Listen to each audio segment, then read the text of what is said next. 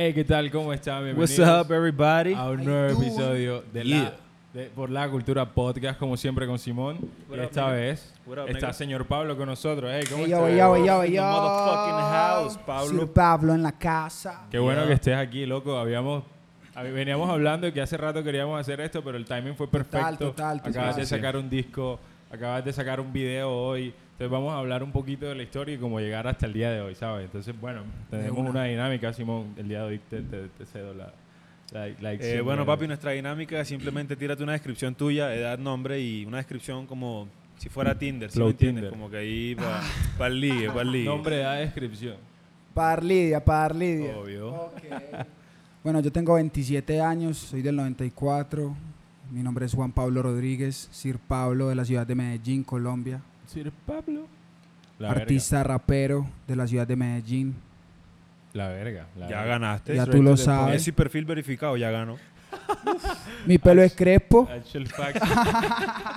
Ey, loco, ¿cuándo, ¿cuándo empieza tu gusto por la musiquita? Cuando lo, lo empezamos por la pregunta porque tú has hecho muchas vainas en la edad que tienes, entonces queremos Sí, abordar sabes. todo en el poquito tiempo que dure este show. Parce, Entonces, eh, cuéntanos, ¿cuándo empieza tu gusto por la musiquita? Cuando Nea, lo primero, el primer contacto que yo tuve con la música fue cuando estaba en tercero de primaria. En el Día de la Mujer me canté un tema de Alejandro Fernández que se llama... Bueno, no me acuerdo cómo se llama. Mátalas. ¿No es? Yo vine al mundo a adorar a las mujeres No sé cuál y de mujeres te ha rodeado mi destino. Ay, Así. Ok, ese tema. Y de ahí me metí a una red coral escolar, estuve tres años ahí, como hasta sexto, y ya de ahí para allá conocí el rap, la calle, la weed, y En estamos sextico, aquí. Tenía 12 años, 13 años. 13 años, más o menos. La verga. Buena época para saber que te gusta. ¿Y qué estabas haciendo? Este, ¿Tú tenías que clases en la mañana, clases en la tarde? ¿Cómo Yo tenía clases en tu- la tu mañana. O sea, en las tardes era un mierdero. Yo tenía clases en la mañana y me bajaba caminando desde San Javier a veces, eh, con los panas, fumando, ti, ti, ti. Llegábamos al colegio, fumábamos más antes de entrar. en el descanso fumábamos, en el baño del colegio. Incluso me pillaron en el baño del colegio. Eso fue un desastre en mi casa, Fumando, weón. fumando. Fumando Claro, weed. imagínate, 12, 13 años. 13 años y que llamen a mi mamá. En el colegio. Ay, tu niño estaba fumando marihuana en el baño del colegio y lo vieron, lo vio la profesora de educación física. Una cosa loca, pero bueno. Mi mamá me parenting. ama, mi mamá me ama Good- y ya, ya entendió todo, ya entendió todo. Todo era necesario pa- para el Sí, estilo sí, de vida. sí. Ey, entonces, ¿qué pasa cuando te piden en el colegio? Y tú estabas encontrando el rapcito. ¿Qué Claro, yo ya estaba en el rap, yo ¿Qué ya escuchabas? estaba, yo escuchaba mucha, mucha escuela de España. A mí me llegó más que todo, o sea, me, me incliné más por el rap español porque era un rap que lo podía entender. La, eh, la perra se está comiendo algo en tu chaqueta, bro. Todo bien. Ok. El rap de España, la escuela de España. Sí, sabes, pues Moronas, Scratch, Violadores, SFDK, La Alta Escuela, Tote King, Rapsus Clay, no, marica. Eso era bien under, bien calle. ¿Cómo funcionaba eso? Sí, pero era más un rap más poético. España se caracterizó en esa época por tener una escritura muy fina, muy, muy, O sea, sí, la- muy poética. Las la lyrics verdad. eran bonitas. La lírica era increíble, weón, las metáforas que utilizaban, eh, las comparaciones que usaban. ¿Y eso fue lo que a ti te llamó la atención o Claro, era otra total. cosa? Eh, fue lo que a mí me llamó la atención. Más que el flowcito, el beat. Más que el flow era lo que decían y la manera en la que pues como que escribían y componían sus canciones. Eso fue lo que más me llamó, porque de flow pues Estados Unidos siempre estuvo también ahí pues punteando todo y todo el rap más mainstream obviamente lo conocía y tan, pero como no hablaba inglés No entendía. pues no me lo disfrutaba tanto. Obviamente una chimba y yo El veía muchos videos en MTV, ta, ta, ta, en internet, porque yo afortunadamente pues desde peque, desde muy peque tuve internet también ahí en la casa y tan, entonces, y, y fui Tenía muy melómano pues, fui muy ver. melómano. Te gustaba mucho la música. Estabas siempre puesto para eso. Siempre estuve puesto para eso. Como que después de que terminé el- en el coro, estuve como cuatro meses en una academia de música tocando, tocando piano, tocando viola. Cuatro meses, la verdad no fue mucho tiempo. Llama, Ya, mía, todo bien. Y bueno, después de eso, después de eso ya conocí el rap y me enamoré del rap, me enamoré del freestyle. ¿Sabes qué chévere que, que tú hayas cogido el, el rap de España, digamos, como el principal? que es bastante Notable. versátil, porque tiene, tiene exponentes que son demasiado métricos, que es tac, tac, tac, tac, tac, y también tiene unos como, no sé, como Morodo, que también es full reggae, rap, algo así, Reggae rap, sí, que como que se deslizan en la pista Total, y total. tiene muchos flows. Total, total. Eh, era una escuela muy completa en esa época, la verdad. Y nada, no, yo conocí el rap, parce, y la calle y me enamoré también del, de- desde el baile. Eh, empecé también recibiendo unas clases de breakdance ahí en la biblioteca de San Javier. Ok. Ahí también me empecé a pelicular mucho, tan. Y nada, pues. El Como primer, que todo, el todo primer te tema. llamando la atención. el Sí, modo total. de vida, el modo de vestirte. El lifestyle, más que todo. Era Como, todo eso. Sí, la manera, el, el baile, la fiesta, el, el ambiente, la actitud de la gente. O sea, era fiesta literal. Sí, no, una chimba. Y me tocaba, pues yo era, estaba muy peque, pero me tocaba volarme de la casa de mis papás para poder estar en las fiestas. claro, porque pues 12, 13 años me iba con mi hermanito que tiene dos años más que yo. Es tu hermano mayor. Sí, es mi hermano yo mayor, claro. hermanito, es más alto que tú, más bajito que tú.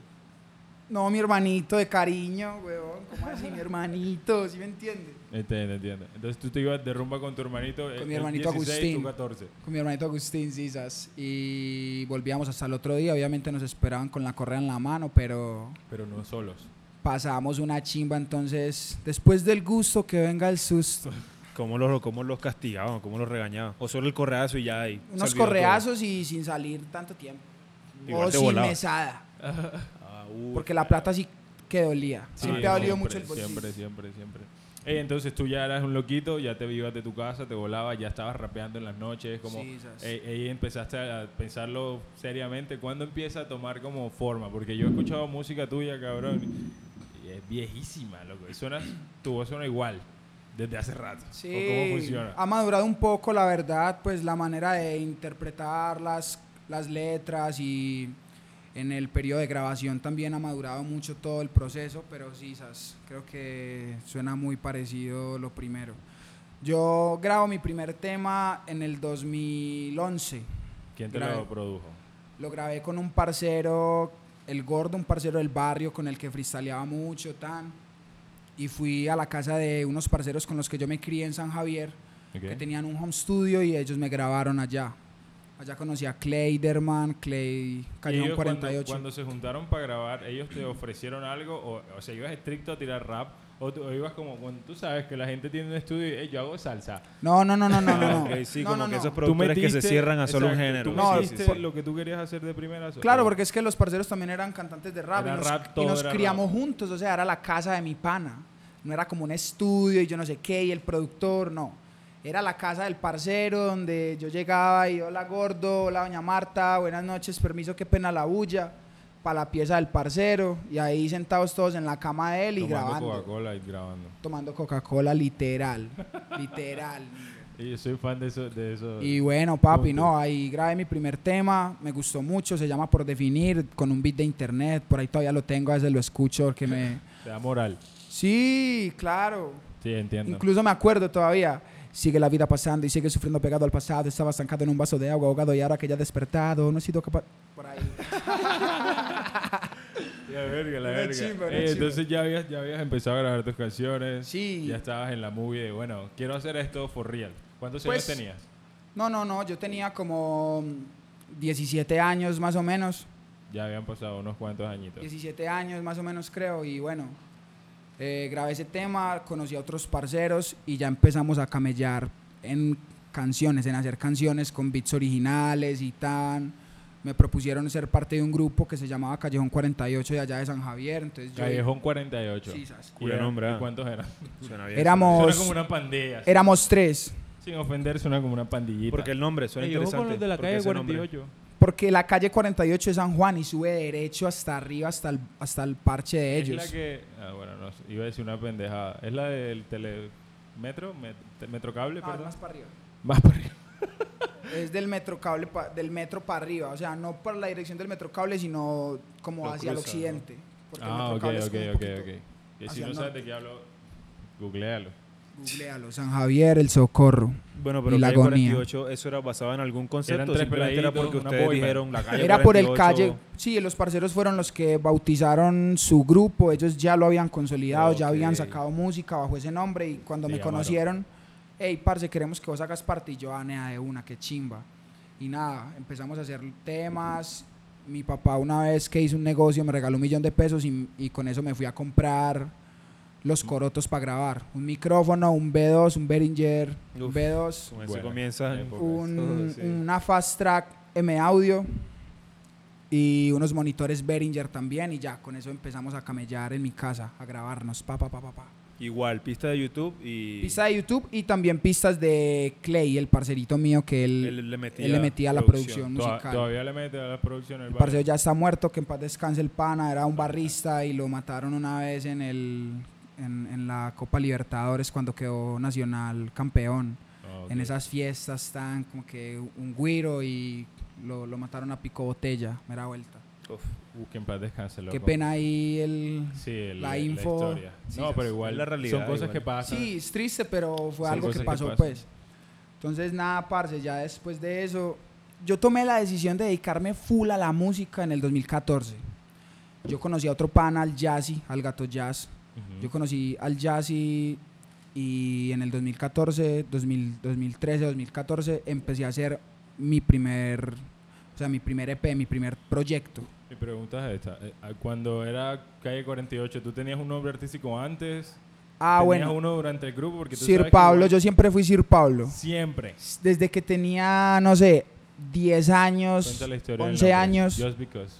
Eh, estábamos ahí en la cuadra, weón, y, y los panas, pues ya habíamos Tiene la empezado a, clara. ya habíamos empezado a rapear obvio. todo, ¿sí me entiende? Sí, y ya los parceros míos habían formado un grupo que se, llama, se llamaba eh, Metamentales. Metamentales. Y bueno, todo el mundo ya tenía su AKA. El Chocolo, el Lobo, el Clay, y faltaba yo. Y entonces un parcero, el Chocolo, me dijo, hey, Nea, señor Pablo, ¿a usted le gustan los sombreros, monta caballo, tiene caballo, se sabe todas Ah, las canciones de música flow. popular? Claro, obvio. Eras campesino, marico. Obvio, porque yo me crié acá, yo me crié en San Javier y tan, pero paralelo a eso, mi cucho es de un pueblo que se llama Caicedo, Antioquia. Nosotros siempre hemos vivido acá, pero Vacaciones todas las vacaciones, Ajá, papi. eran para allá. O sea, antes de yo saber caminar, nea, yo Ya ya, iba- estaba ya montado en iba. un caballo. ¿Sí me entiende? Estuvieras en una burra así. Sisas, una seguro. chimba. También. Sí, lo juro, una chimba. Entonces, Entonces, eso. Ajá. Ahí salió mi AKA. Entonces yo siempre, ya me, yo me quedé así, yo nunca, Señor porque para mí fue muy difícil, como que, eh, ¿qué puto nombre me pongo, ¿Y weón? tú A eras el menorcito del grupo? Yo era el menor, yo siempre fui el niño de todos, de, todo el- de todos los parches donde yo estuve. Y bueno, así fue. Entonces, nada, yo empecé a camellar en el 2013, 2014, 2014. mi vuelta.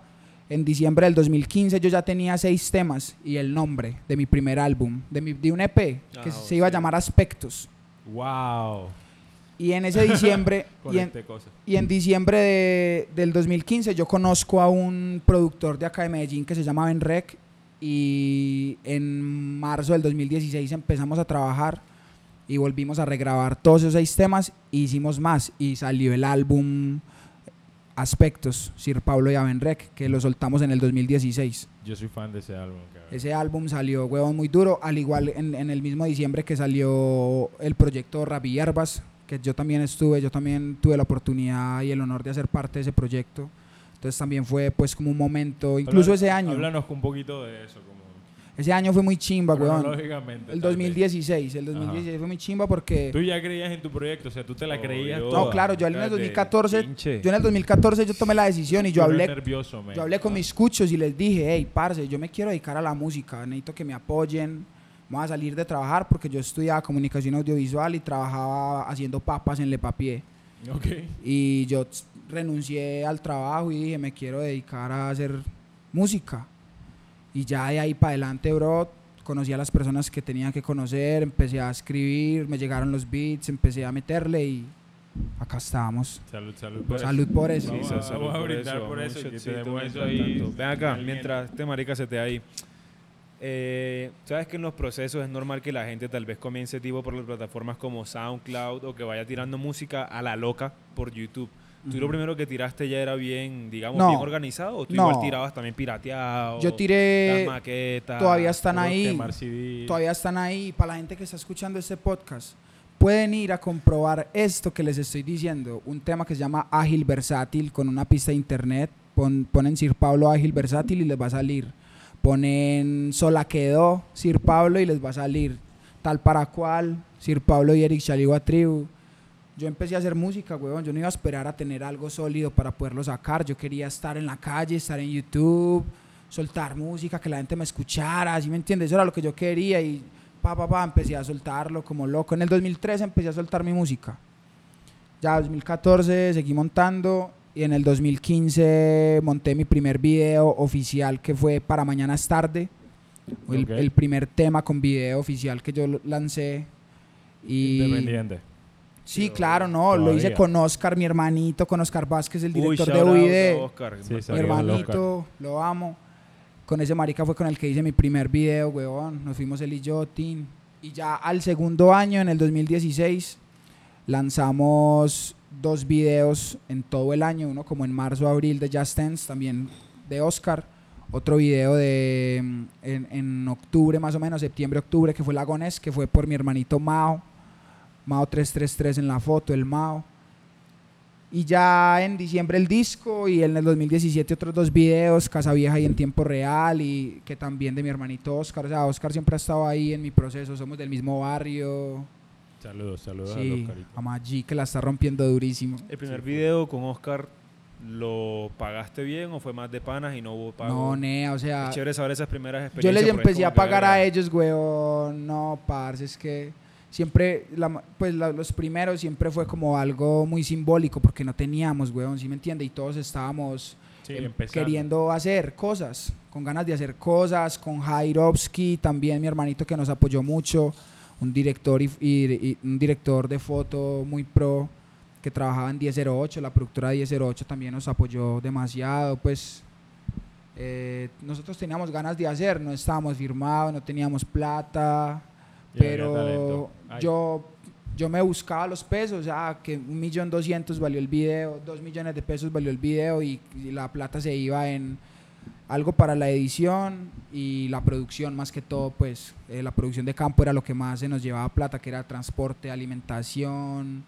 si tocaba amanecer, pues todas esas cosas, el alquiler de las cámaras, porque no teníamos cámara ninguno, el alquiler del Ronin o del gimbal o de lo que sea que nos fuera a estabilizar. Pagarle al camarógrafo. Qué viaje. Qué viaje. La Sí. verga, todo un proceso. Sí, todo un proceso muy chimba, pero fue muy orgánico también, muy natural y muy de panas. Yo, de verdad, vivo muy agradecido con los parceros míos, weón, y con todo el crew, que ya somos un crew muy sólido y empezamos de cero y ya estamos eh, en un punto donde ya, como que no hay retorno y ya nos tiramos de cabezas y todos No, nos estamos... Sí, todos nos estamos ayudando entre nosotros para seguir escalando, para seguir creciendo. Ok, la verga. Eh, bueno, brindemos. ¿Por qué Ahora era que sí. vamos a brindar? Por el crew, por lo que sea. Salud. por- Por la Ey. El proceso. Por el proceso, qué chimba. Fue puta. Gracias por la invitación. Patrocínanos, aguardientes. Aguardiente antioqueño, ahí llama.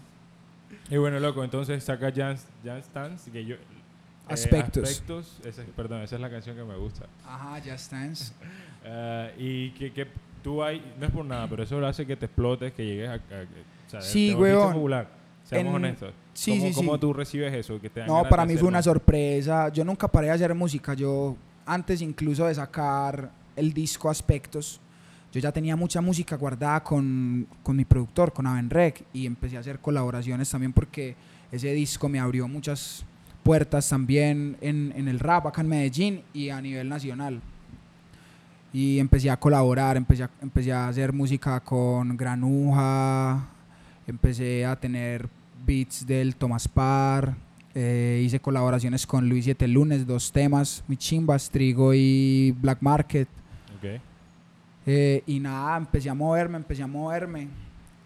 Y eso fue. Y pues, todo el tiempo has sido tú solo. ¿Qué vas a decir? Cuando te estás moviendo, lo que, está, lo que acabas de decir, en ese punto, digamos, todos los que nombraste, Tomás, Granuja, etcétera, ya eran, digamos, estaban a un escalón más arriba que tú o era, era parejo. Un Por no proceso. decir escalón, tal vez un poco más reconocido. Yo creo que Thomas, Thomas y yo estuvimos siempre como ahí. Similar. Como más abajito que ellos, porque ellos ya tenían un recorrido más Ok. extenso que nosotros. Ya habían sacado discos, dos discos, creería yo. Y Sí, obviamente pues eso fue un impulso gigante. El yo haber salido en Rap y Hierbas también fue un impulso gigante porque eso me, eso me puso como al nivel de, de- de ellos, al nivel de Moebius, de Doble Porción, de Granuja, de toda esa gente. Entonces la gente de una sintió como una aprobación de, ese, de esos rappers por este parcero. Y yo después de esa aprobación que fue Rap y Hierbas saqué un disco muy sólido, muy sólido de rap. Y eso fue lo que ya como que... ¿Cómo se llama ese disco? Aspectos. Ah, ok, perdón. Ese fue Aspectos. Sí, estamos en un timing, me confundí. Entonces, ya parce de ahí, en el 2017 sale The Look of Love y eso ya está ya más la vuelta. Pues Eso es, es lo que más se ha movido en mi, Entonces, en mi que- canal, en mis plataformas y eso es lo que más a la gente le ha gustado de mí. Entonces, también gracias a esa canción, pues, una canción producida por Avenrec, también es como por todo lo que ha pasado esto. Ok, y cuando te das cuenta que hay canciones tuyas, porque tu música a veces es muy diferente una de otra, como que cada álbum, cada canción es bien tú y, y eso como que va cambiando con el tiempo. ¿Cómo hiciste como para no simplemente intentar seguir haciendo o sacando los hits que, o lo que te estaba dando popularidad y simplemente... Porque quiero llegar como a Sir Pablo, al último álbum, como que es un poco más tú, como que dejó de importarte, ¿cómo, cómo fue? Parce, eh, volvemos al principio. Yo antes de conocer el rap, yo ya estaba cantando en un coro. Y para mí el rap sí fue amor a primera vista y me enamoré de la música, del movimiento, del lifestyle, de todo. Pero nunca dejé de ser yo, ¿sabes? Y yo empecé a interpretar el rap y yo desde ya cuando estaba en ese momento, para mí, en el 2017 pasaron cosas muy chimbas y entre ellas el lanzamiento en vivo de Aspectos. ok. Fue un concierto muy chimba que yo nunca esperé que se llenara. ¿Y fue tu verdad. primer concierto? Y fue mi primer concierto gestionado por mí, o sea, producido por mí, todo. Y ver esa chimbada llena y ver que nos había dejado plata ese concierto y ver que ya habíamos vendido todos los discos físicos O sea, porque el ese negocio, álbum... Sí, sabes, yo ya me empeliculé con la música. Yo me empeliculé durísimo y yo dije, no, nea, ya, esto es lo mío, me voy, me voy a fuego por esto. Y ya de ahí ¿Cuántas personas? No, igual, eso es cool de confirmación. 300 personas, weón, en el Uf, primer Es- es concierto. mucho. Un número, hijo de puta. Entonces, para mí fue como, uy, gonorrea. La verdadera aprobación. Sí, para mí fue una chimba. Y tener todos los featurings allá en el concierto, eso también fue durísimo. Fueron todos los con los que hiciste featuring. Sí, doble porción, no rules, que en ese momento estaban en el beef, estaban en ese Sí, sí, sí, momento. sí, sí. Ujú. Y Deck Dope. Y ya, ya ven rec. La verga, loco, la verga. Estuvo durísimo, estuvo durísimo. ¿Crees que sin todas esas aprobaciones que has tenido con tu música en general, por no decir otra cosa, gracias Hey Jesus, Jesus, Seba Castillo you. detrás de la foto, la página G, web, gracias. whatever it is, la. Yep. ¿Crees que detrás de todas esas, sin esas aprobaciones, tal vez tú hubieses seguido tan firme y tan sólido como se nota que has estado en tu carrera? O, O sea, tal yo vez lo que digo es que la, te hubiese se frenado nota- algo. Se te nota la confianza. Exacto. ¿De dónde proviene? ¿Crees que sin eso igual hubiese seguido tan, tan parado? ¿De dónde proviene, loco? No sé, es que La calle. La calle. Sí, yo, yo había tomado la decisión antes de conocer a Benreg, antes de conocer a, a estos parceros, a los de Moebius y todo eso. Yo había dicho, yo me quiero dedicar a la música y voy a sacar un proyecto. Y desde ese momento que yo tomé la decisión, yo sabía que esto era lo que yo me iba a dedicar, que yo ya no iba a retroceder más. Y he sido bendecido, he sido afortunado, he sido suertudo, como lo quieran llamar. Pero la suerte solamente es... Para Causalidad. que la trabaja, papi. No, no, no, la, la- vea, les voy a decir qué es la suerte. Cuéntame. Estar preparado cuando te llega la oportunidad, eso es la suerte. Si tú no estás preparado cuando llega tu oportunidad y la dejas pasar, Papi. eh, no es mala suerte. Y si tú aprovechas la oportunidad que te llega en el momento, no es buena suerte, solo la aprovechaste, pero pues tenemos que estar, tenemos que estar, si me entiendes, en el ejercicio constante para no dejarla pasar. Y yo creo que me pasó a mí. Yo estuve en el ejercicio, en el ejercicio, en el ejercicio, en peliculado, componiendo, tan, yo tenía letras como un hijo de puta y siempre me ha gustado componer, ¿sí sabe? Y cuando un beat me llega, marica, se me va la letra y yo se me sale la primera frase y de ahí para abajo es un Fácil, reguero, sisas, y ya. Entonces por eso yo creo que también la gente sintió eso, sintió el hambre y sintió la naturalidad, porque a la final siento que me sale natural, que no lo tengo que forzar, que es muy, ya es muy mío. O sea, tú te sientes tranquilo, como cuando el que es bueno sí, ya. y sabes bueno qué, y ya, y yo ya no forzo la música. Este último álbum, yo hice las canciones que quería hacer. Me monté en los beats que me quería montar, porque gracias a Dios tuve la oportunidad de poder escoger los beats, de decir este sí, este no.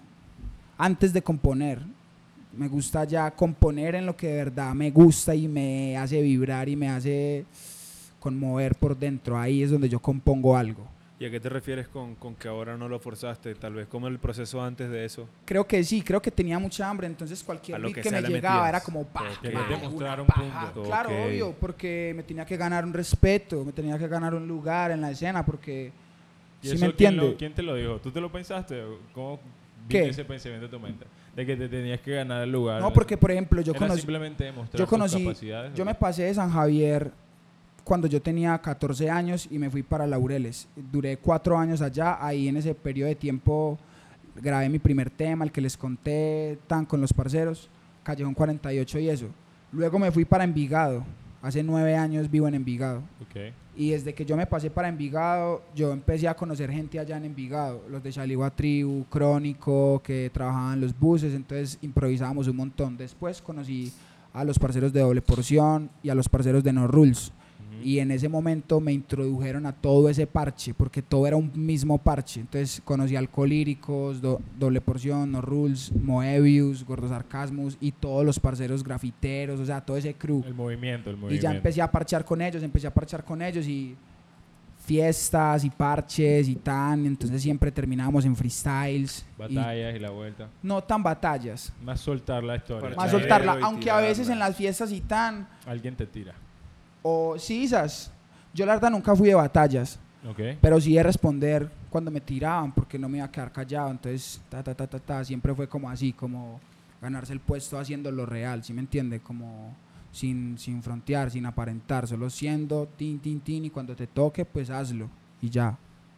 Verga, loco. Estuvo, me gustó mucho la reflexión de la buena suerte. Está brutal. Significa que, cabrón, como cuando Diomedes cantaba Lucero Espiritual, es como darte cuenta de que es una reflexión, ¿sabes? De que la gente está pensando más allá. De que no es solo esto, sino que, hey, las ideas... Profundidad, profundidad, Exacto. profundidad. Entonces eso está. Y, yo, y, y ya que tocamos esto, yo creo que también es algo que he buscado mucho en mis letras y en mi composición y en mi música.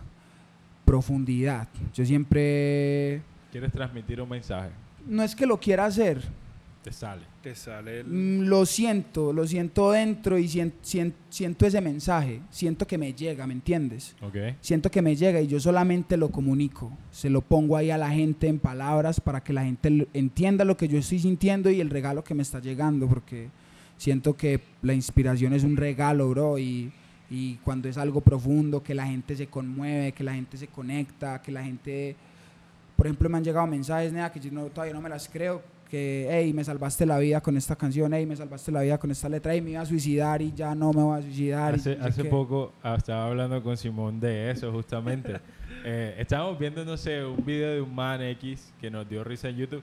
Eh, en Instagram, eh, nosotros tres, los de Musa Network y los de Palmera, pues vivimos aquí solos. Entonces, a veces, obviamente, extrañamos a nuestros amigos, sabes. Pero nos tenemos el uno al otro. Entonces, estábamos viendo videitos y nos reímos tanto que dijimos, wow, nos, nos cambió el mood, nos cambió el ánimo, ¿sabes? Entonces, Ajá. es eso. Uno normalmente no se lo dice a la gente como que, hey, Michael Jackson en una carta, cabrón, gracias, tu música me salvó la vida.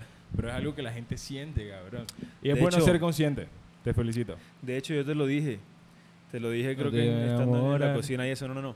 Sino que, marica, te, aprovecho y te lo digo en cámara, papi. Yo a esta ciudad vine, creo que ya la gente que ha visto los videos y esto, esto lo sabe. Al micrófono. No, no me escucho bien. Sí, ¿qué? sí, pero como estabas mirando Bueno, este, lo dije, se lo dije después del, de tu concierto, el, el lanzamiento. Estábamos Sí, en la cocina y dije como que, marica, ayer fue muy cool porque es que cuando cantaste uno de los temas, no recuerdo cuál es el nombre, que después fue la de Nicole, el caso es que dije como que todos nos hicimos el goosebumps y la cara como el stank face de, oh, ¿Qué que nos tormenta de arena, tormenta de arena, lo dijiste ahorita. Creo que es exacto, nos Nosotros- transmitió. Y yo al día siguiente le dije a Paul como que, Mari, que este man me reafirmó que yo de verdad eso es lo que quiero transmitirle a la gente con lo mi que música en un hacer, futuro. ¿Sí me entiendes? Como que te sentí lo que tú hiciste y dije como, "Oh, esto, esto quiero, pero en, en todo mi futuro público. ¿Sí entiendes? Entonces, papi, te la doy. Y Muchas gracias por eso. Estuvo muy la mondada, marica. Gracias, G, Nosotros buena, cuando-. Voy a contar la historia un poquito. Cuando tú sacaste tu disco como una listening party, nos invitaste. La semana pasada. La semana sí, pasada, sí, el jueves, cuando le mostraste, cantaste Gracias algunos por eso, temas en vivo. invitación. Invitaste a Musa Network, nosotros caímos y tú dijiste, hey, siéntense. Pero nosotros estábamos en la parte de atrás. Y tú sabes que la gente de atrás nunca hace caso. Entonces Ajá. nosotros nos quedamos de pie y nos quedamos ahí. Entonces cuando empezaste a cantar, nosotros como que, y como estábamos a la altura ahí, nos miramos y éramos, Sí, sí, sí. y todo el mundo Sin erizado. hablarnos cada tema O sea, decíamos no, no, no queremos decir más nada, va a ser off camera, pero la verdad quedamos como, wow, qué mundada, estamos partidos. Sí, Así que, ajá, de nos acuerdo. partiste el oído. Gracias, G, qué chimba. ah, como para que la gente sepa, habla un poquito, decir Pablo, para que la gente pueda escuchar, para ver si tú sientes lo mismo. Cuéntanos un poco cómo fue el proceso creativo de ese álbum. Parce, bueno, el álbum se llama Pablo. eh, lo puse así, bueno, ¿Por qué me llamo así? Crow, Crow fue el que me propuso ese nombre. Como parce, usted debería sacar algo que se llame Pablo, un álbum o yo no sé qué. Y estábamos en esos momentos entrando en pandemia. Y yo dije, sí, weón. Sí, sin nada más de concepto, nada, solo que se llame Pablo. No, y el concepto lo fuimos descubriendo, porque a la final también los temas hablan mucho de soltar, de saltar, de no tener miedo, de de verdad seguir los sueños, de las dualidades de la vida, de lo económico, de lo profundo, de lo que en realidad como de lo que... que se extraña. Sí, sí, sí, o sea, la, la dualidad de la vida. Y yo siento que ese es el concepto, como que La yo, verga. yo puedo, yo estoy en constante cambio, weón, en constante Todos, descubrimiento. Yo estoy en Esperemos. un constante crecimiento y la vida cambia, el tiempo no se detiene y todos los días son diferentes. Por eso tantos, como tantos colores en este mismo álbum. Cosas acústicas, cosas trapsudas, cosas muy calle, muy gangsters, un delivery muy duro, como a más de 100, cosas muy románticas, como a manos llenas, como dime que sí, como A tranquila. Y así, weón, yo siento que, que ese, ese soy yo. Y yo ya no yo ya no lo quiero evadir ni quiero hacer lo que a la gente le gusta de mí. Yo quiero ser real conmigo. Juan, salud por eso, hermano. Qué- qué Salud. frase. Yo Sí, quiero ser yo, papo. Quiero ser yo, G, nadie más. Salud. Bonito día yo- para brindar. Y yo siento que es, es algo que le quiero decir a la gente con este disco.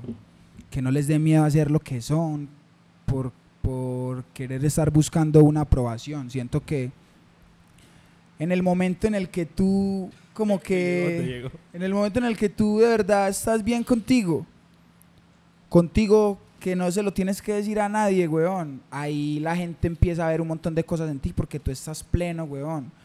Y no hay nada más sexy, no hay nada que le guste más a un hombre o una mujer que ver una persona bien, sea hombre o mujer, como, uy, este marica se le nota que está bien. Sí, el aura, se la le nota energía. que lo disfruta, uy, gonorrea, tin, que se la soya.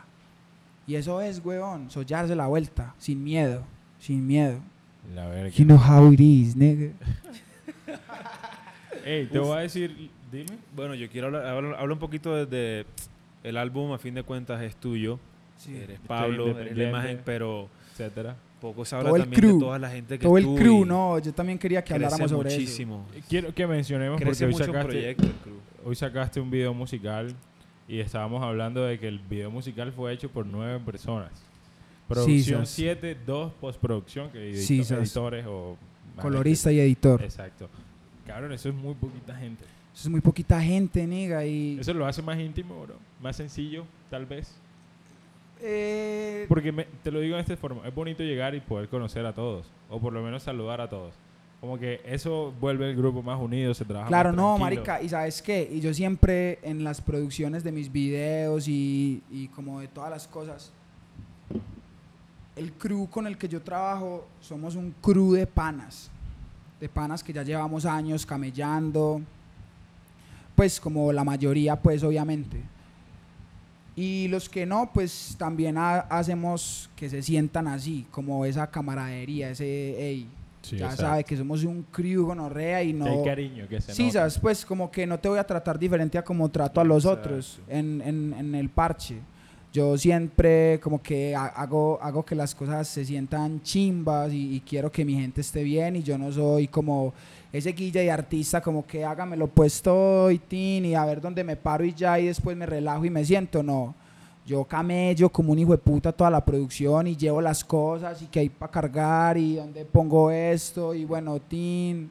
¿Sí me entiendes? Yo estoy ahí untándome. Cuando me toca salir y ser el artista, listo, soy el artista y tan.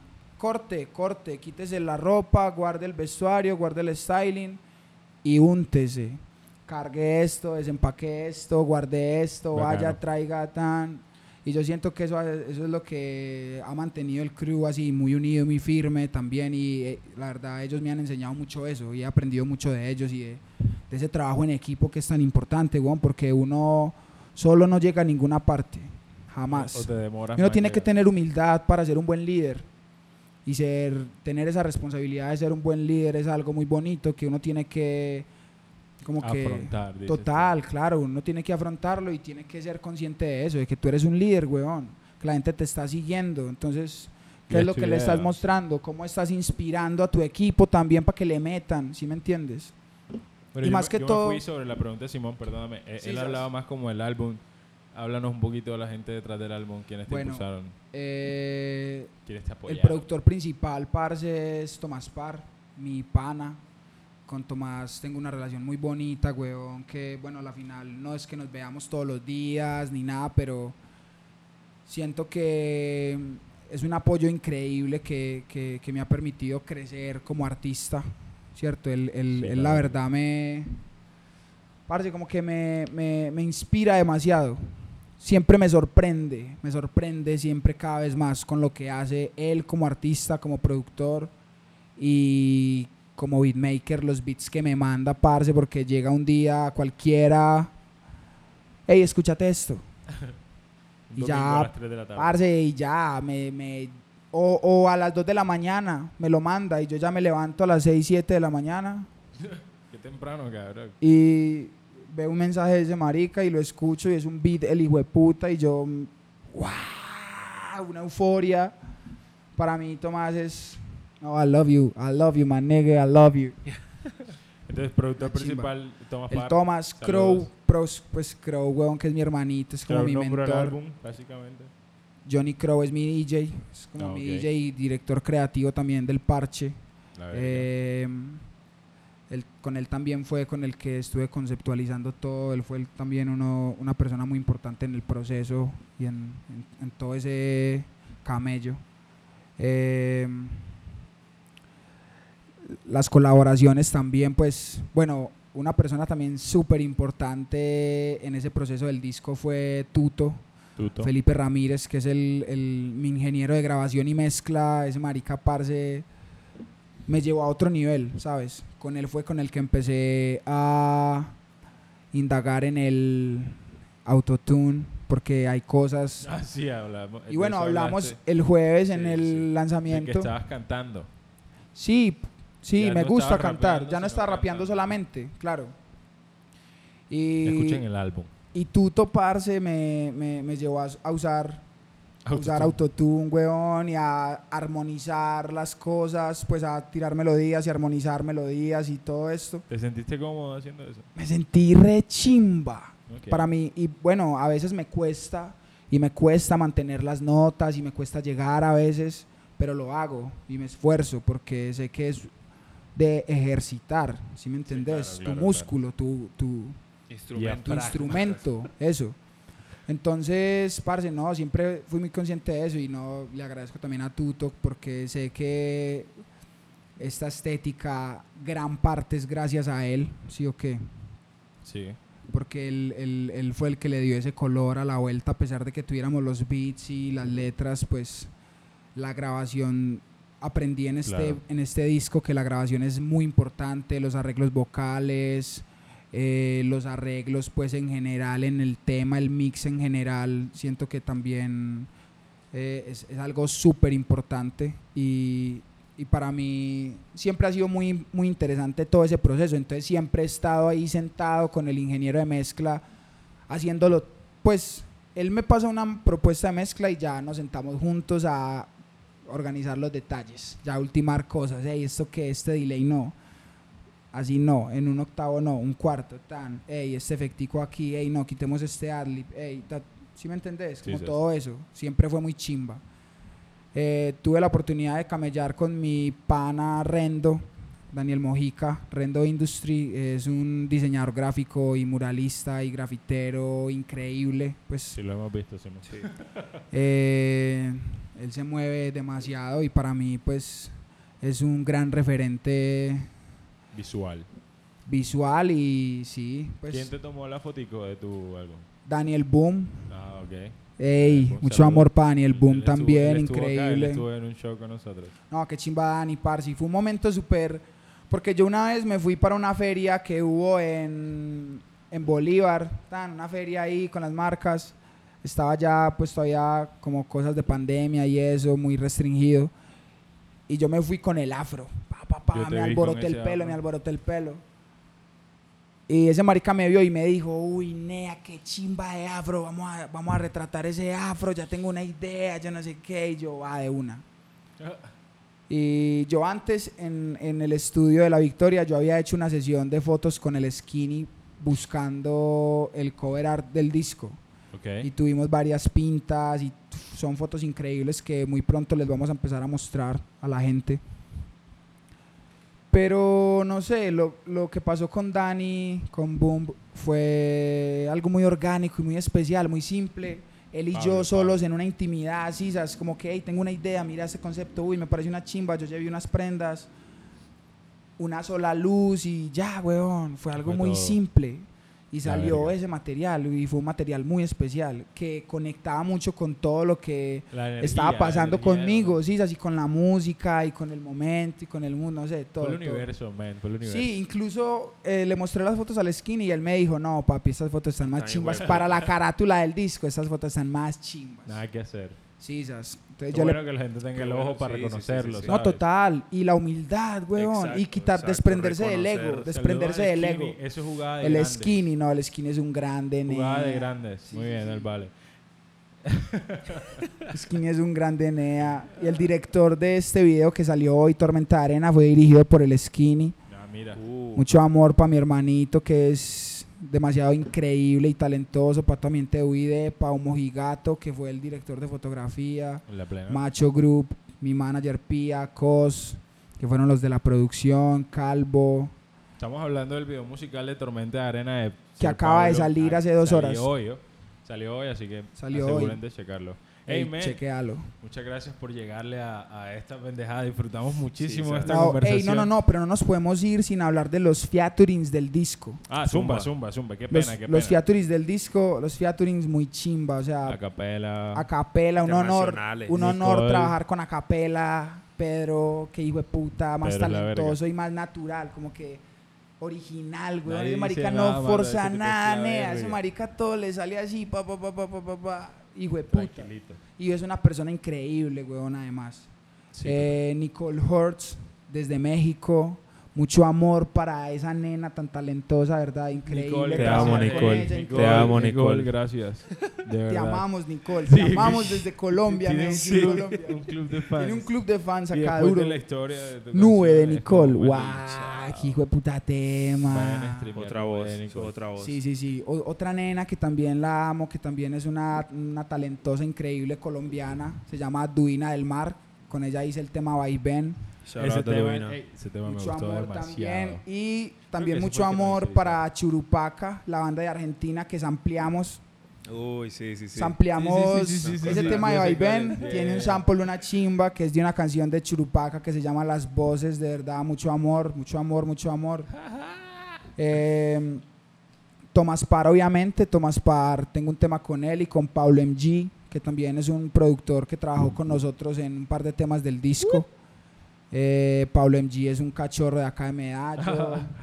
un bacán, parce, que pronto va a estar estallándola duro en las calles. Apenas está Estoy trabajando de en su proyecto. Estoy seguro de eso. Y Charlie, Ah, bueno, y el- en, el, en el tema con Pablo MG y Tomás fue producido por Juan Sinatra, que Juan, Juan Sinatra, Sinatra. Niga.